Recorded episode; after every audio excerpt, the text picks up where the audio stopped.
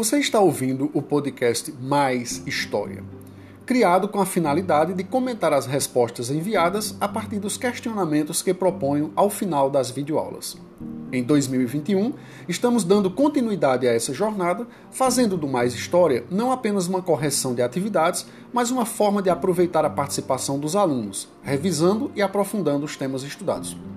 Nesse episódio, eu vou analisar as respostas referentes à aula A Revolução Russa, que teve como objetivo conhecer a conjuntura social, econômica e política da sociedade russa às vésperas das primeiras revoltas contra o governo czarista, identificar os grupos envolvidos na deflagração da guerra civil e suas motivações após a queda do czarismo.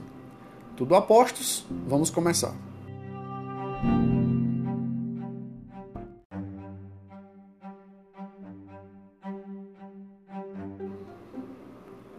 A atividade dessa semana abre justamente com a mesma estratégia utilizada durante a aula. A ideia de que, para compreendermos o processo revolucionário na Rússia, no começo do século XX, é preciso conhecer os grupos sociais e a dinâmica de funcionamento daquela sociedade, no sentido de entendermos como se davam as relações entre a elite dirigente e a classe trabalhadora, formada por camponeses e o operariado urbano. Como foi dito durante a exposição do assunto, o regime de governo na Rússia, naquele período pré-revolucionário, é chamado de czarismo, o que já dá a entender que havia uma forte concentração de poder nas mãos de um pequeno grupo de pessoas, em especial nas do próprio czar. Como suportes para iniciarmos a tarefa, eu disponibilizei três cards. O primeiro continha um documento histórico, o depoimento de um operário russo no início do século XX. Em sequência, uma fotografia que retrata a realidade social dos camponeses russos e, por fim, um último card com a pirâmide social que apresentei durante a aula. Depois de ler e refletir sobre todas essas informações, vocês deveriam escrever um pequeno texto sobre a sociedade russa antes de explodir a Revolução de Outubro de 1917. Muito bem. Não vou ler nenhuma resposta na íntegra, mas vou fazer uma síntese das respostas de vocês, as características que vocês mais citaram em relação àquela sociedade. Foi bastante ressaltado por vocês a miséria dos camponeses que produziam os alimentos para aquela sociedade, mas viviam em condições horríveis, em regime de servidão. Vocês citaram também que o czar exercia um poder absoluto o que é muito importante ressaltar, porque nos ajuda a entender as diferenças da Rússia em relação às outras potências imperiais europeias. Vocês citaram inclusive o caráter divino que tinha aquele governo. E como nós sabemos, né, a ideia de que o ocupante do poder exerce aquele poder por vontade de Deus é uma das características do absolutismo. Outro elemento fundamental que vocês lembraram foi o fato da Rússia ser um país gigantesco, que possuía povos com culturas, inclusive línguas diferentes. Foi mencionado o predomínio da aristocracia fundiária, ou seja, a elite que detinha, né, que era dona das terras, onde a maioria desses camponeses trabalhavam e viviam, em relação a essas massas né, que eram marginalizadas. Alguns alunos se preocuparam em definir a situação dos grupos sociais e outros compararam a situação de desigualdade na Rússia com outras sociedades pré-revolucionárias, como é o caso da francesa, comparando a Revolução Russa ou o contexto social né, que deu origem à Revolução Russa com a Revolução Francesa. Vocês deram também um destaque à situação dos operários nas fábricas, que eram péssimas, e lembraram que havia bastante trabalho infantil, que não permitia o estudo das crianças mais pobres. É isso aí, pessoal. Agora vamos para a próxima questão.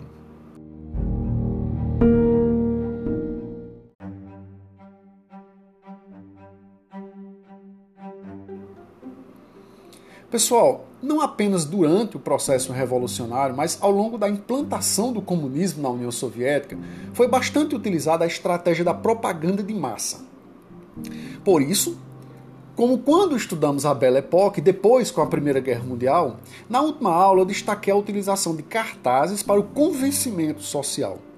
Então, nesse segundo item, eu disponibilizei um cartaz russo que tratava da importância da educação. Nele estava escrito: das trevas à luz, da batalha aos livros, da tristeza à alegria. No segundo card, eu coloquei um texto extraído do próprio livro do nono ano, tratando dos objetivos dos revolucionários, que relacionavam a transformação social à alfabetização do povo. A partir dessas reflexões, eu perguntei a vocês qual era a importância da educação para uma sociedade. Vamos ver algumas respostas. Através da educação, é possível formar cidadãos conscientes, críticos e capacitados para viver em sociedade.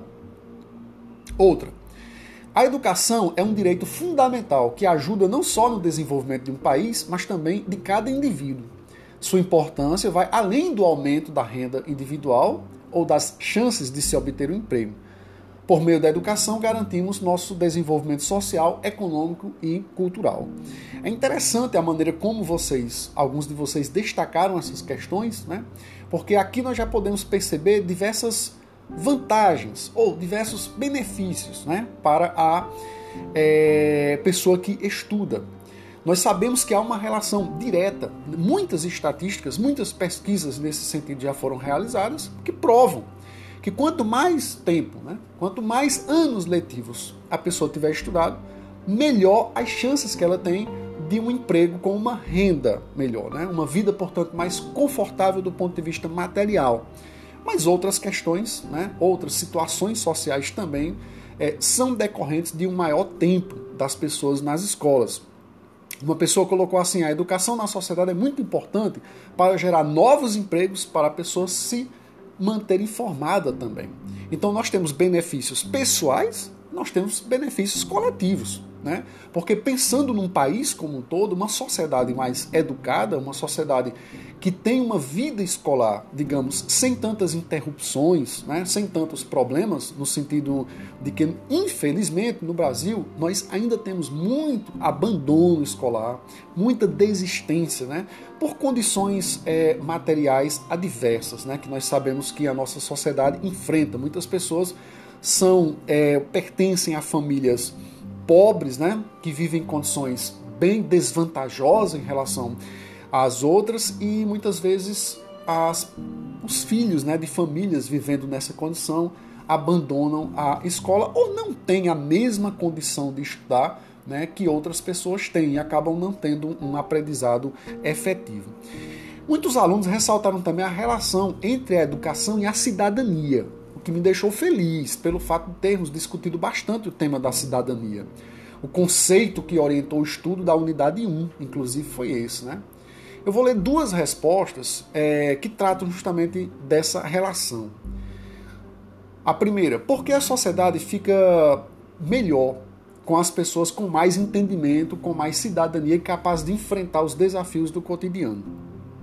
E a outra, a importância da educação vai além da transmissão de conhecimento teórico das disciplinas. Ela contribui para a formação da cidadania dos estudantes e promove a transformação do país. E essa última que eu li, ela faz justamente essa relação, né? ou ela menciona essa, esse duplo resultado do estudo, né, da educação, que é o benefício individual e o benefício coletivo, né, o benefício para toda a sociedade. Certo, pessoal? Vamos para a próxima.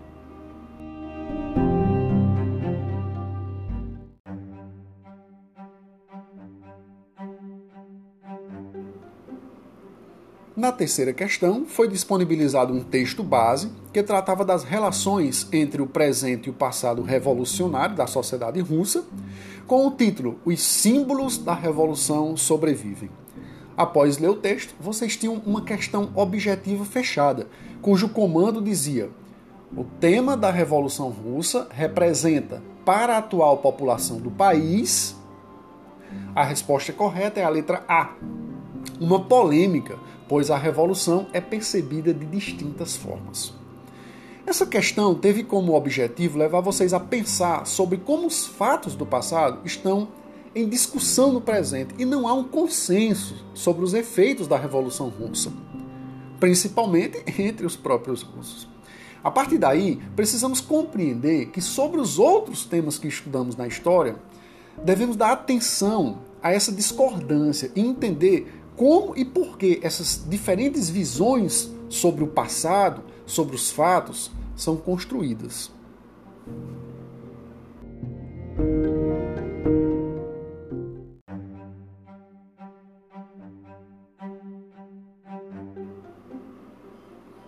Nesta quarta e última questão, antes de propor o trabalho que vocês iriam produzir, eu revisei através de dois cards a importância que os cartazes de propaganda tiveram nos acontecimentos que estudamos no capítulo 3. No caso dos cartazes usados na luta revolucionária russa e na Primeira Guerra Mundial, esses cartazes conclamavam as pessoas para a guerra ou para odiar os inimigos. Assim, pedi que vocês construíssem um cartaz que produzisse um efeito contrário, ou seja, incentivasse a paz e a harmonia entre as pessoas. Eu lamento que nem todos produziram os cartazes. Alguns tiveram dificuldades para enviar pela plataforma Google Sala de Aula. Eu chamo a atenção também para o fato de alunos e alunas, não a maioria, alguns apenas, não terem produzido os próprios cartazes preferiram fazer um print de cartazes ou fotografias prontas na internet. Pessoal, é preciso ter cuidado com isso. Não aprendemos nada fazendo assim. Eu gostei bastante do resultado, achei alguns bem criativos, muito criativos, aliás. Né? Então, parabéns para os que se preocuparam em desenhar, seja no computador, no caderno, né? fazerem colagens também. Porque, aliás, pensar em frases né, para compor o cartaz isso mostra o comprometimento de vocês, né? Então fico é, sempre sensibilizado, né, quando eu vejo esse engajamento, essa vontade, né, de, de participar, né, desse processo, porque a gente aprende de fato é, é tentando, né, é produzindo nós mesmos o nosso material, certo? Então fica esse recadinho aí para as próximas quem já fez, né, conforme a orientação, continue fazendo. E quem não fez, né, tendo dúvida, entre em contato comigo. Né? Não conseguiu enviar por algum motivo a, a tarefa. Alguns alunos tiveram dificuldade, entraram em contato comigo. Eu, eu orientei, em alguns casos deu certo, em outros casos não. Né? Mas eles tentaram, né, de alguma maneira. Então, você só fazendo um print de uma coisa que já está pronta, né, uma fotografia, não gera nenhum tipo de aprendizagem, certo? Então, parabéns aí mais uma vez para quem conseguiu fazer e, e, e, se esforçou, né? Principalmente nesse sentido.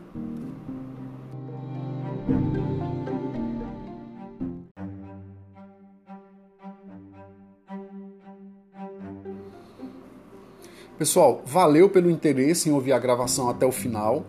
Minha sugestão é que você, agora que assistiu a videoaula, resolveu a atividade e ouviu a correção e os comentários aqui no Mais História, ouça também o novo episódio do podcast Leituras para Entender o Mundo, que nessa semana traz um texto que procura caracterizar e explicar o período chamado pelos historiadores de Entre Guerras.